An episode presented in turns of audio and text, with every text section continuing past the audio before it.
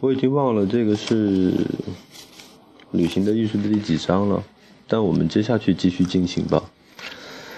嗯，空了好几天啊，表示很抱歉。那我们开始吧。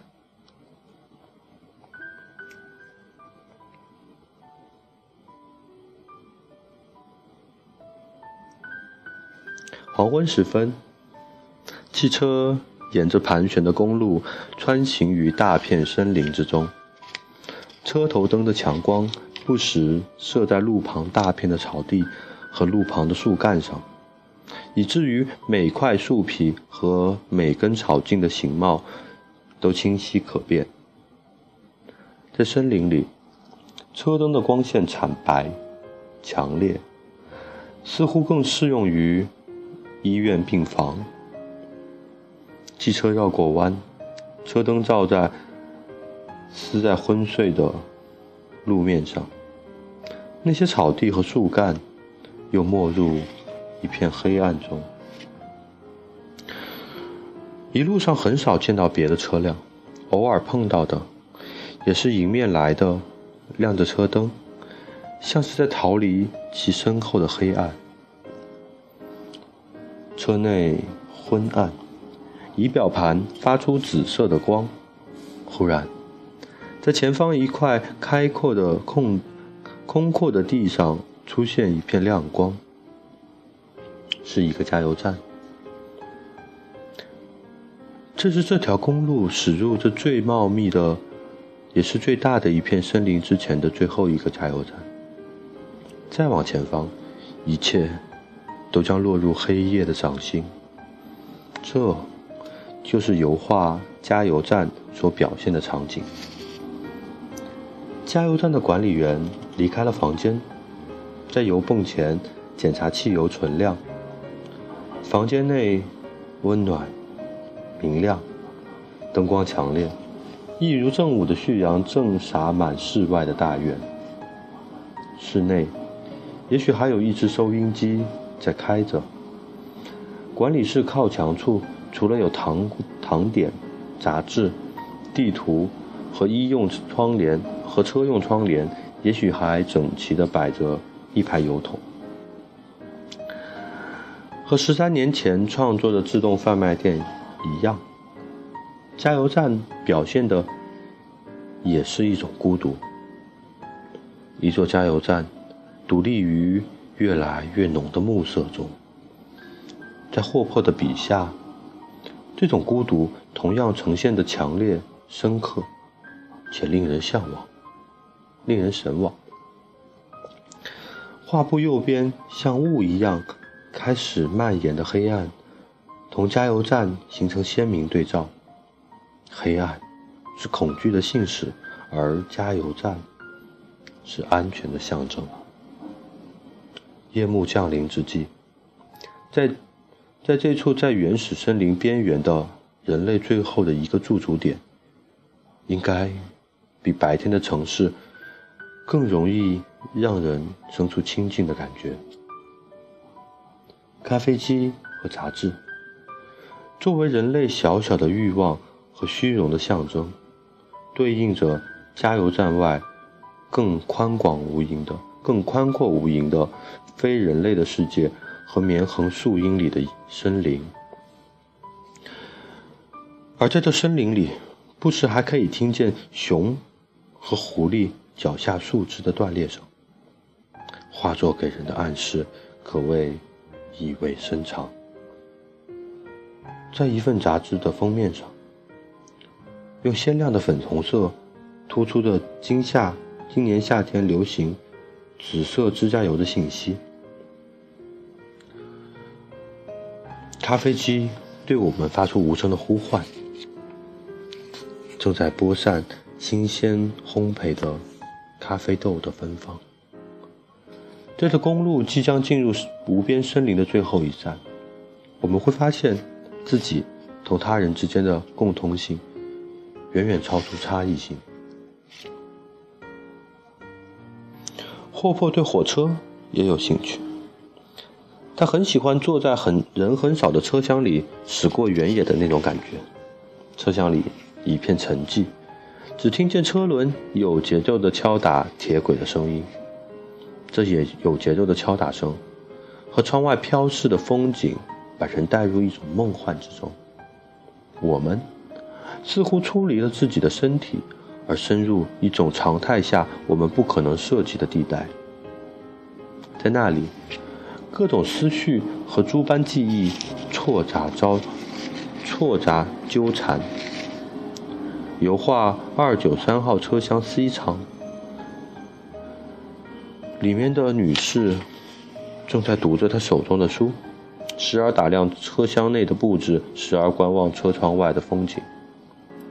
她现在的思绪大概就处于上面所说的那种梦幻般的状态。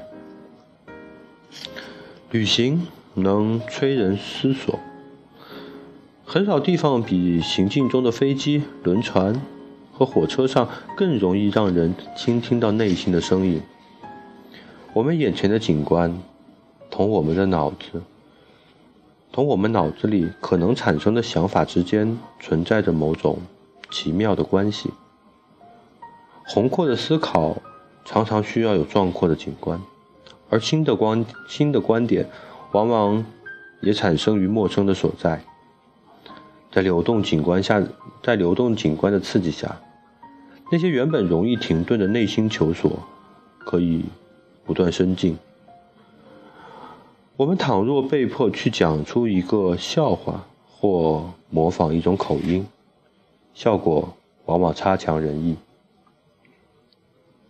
同理，如果只是为思考而思考，我们的脑子可能不愿去好好思考。当我们脑子在思索的同时，还有别的驱遣，如听音乐。或让目光追随一排排陵墓的时候，我们的思考其实是得到了改善。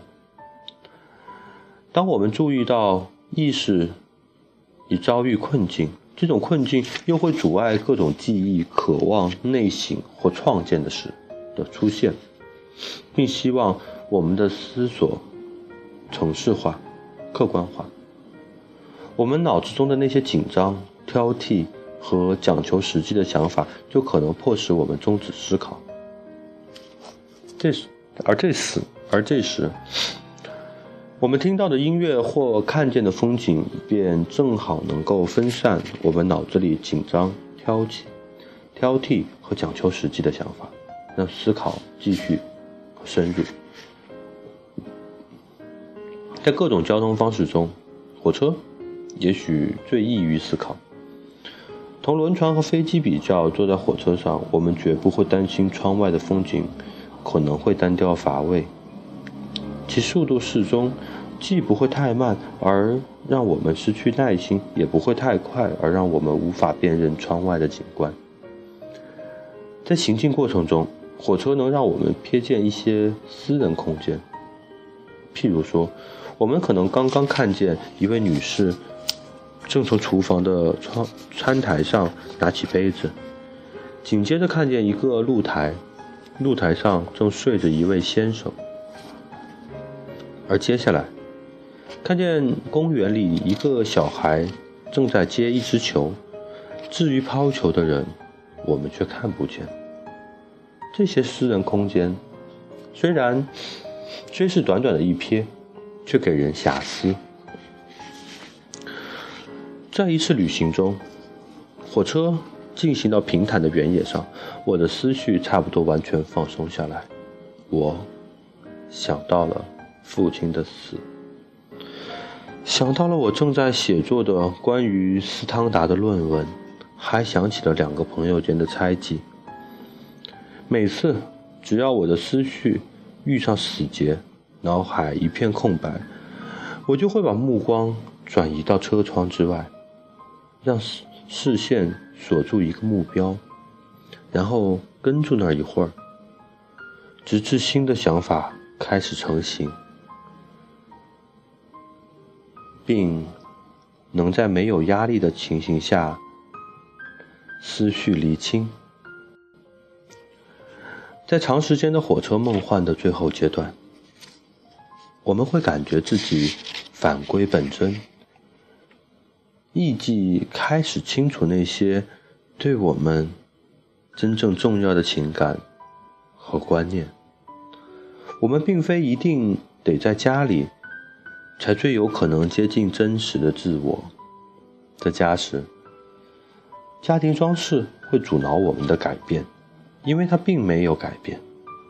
家居生活的模式也让我们维持着日常形象，而这形象可能并非我们的本我形象。旅馆的房间。有同样为我们提供了摆脱定式思维的机会。躺在旅馆的床上，室内极静，偶尔听到酒店内电梯快速上下所发出的声响。此时此刻，我们可能忘却到达之前的一切劳顿，任思绪驰骋，品味自己曾经拥有的辉煌和曾遭受过的没落。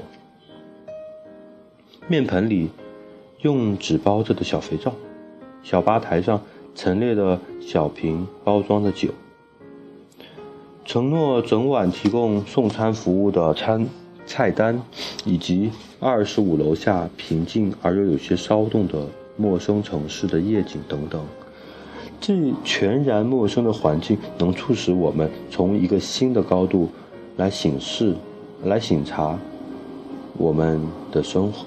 这高度是我们在家中为日常琐事所烦扰时所不能达到的。半夜前，半夜，酒店的便条成了接受灵光乍现的思思想的工具。早餐的菜单，也就是那张请在凌晨三点前挂在房外的菜单，正搁在房间的地上，尚未填写。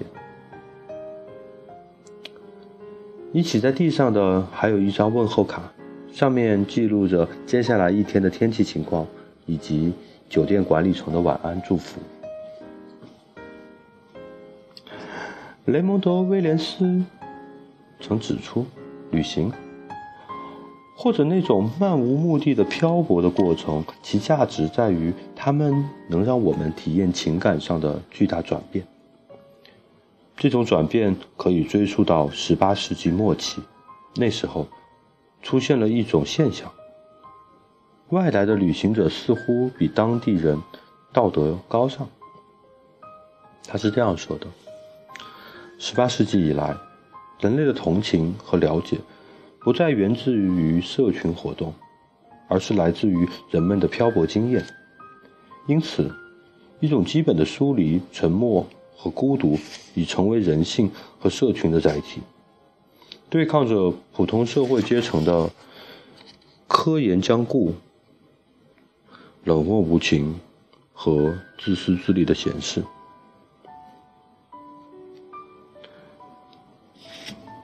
如果我们在加油站、还有汽车旅馆等地方发现了生活的诗意，如果我们为机场和火车车厢所吸引，其原因，也许是我们明确的感觉到，那些孤僻孤、偏僻孤立的地方，给我们提供了一种实实在在的场景，使我们能暂时摆脱因寻将，嗯，因循将至的因循将至的日常生活中难以改易的种种自私的安逸和。种种陋习和固有，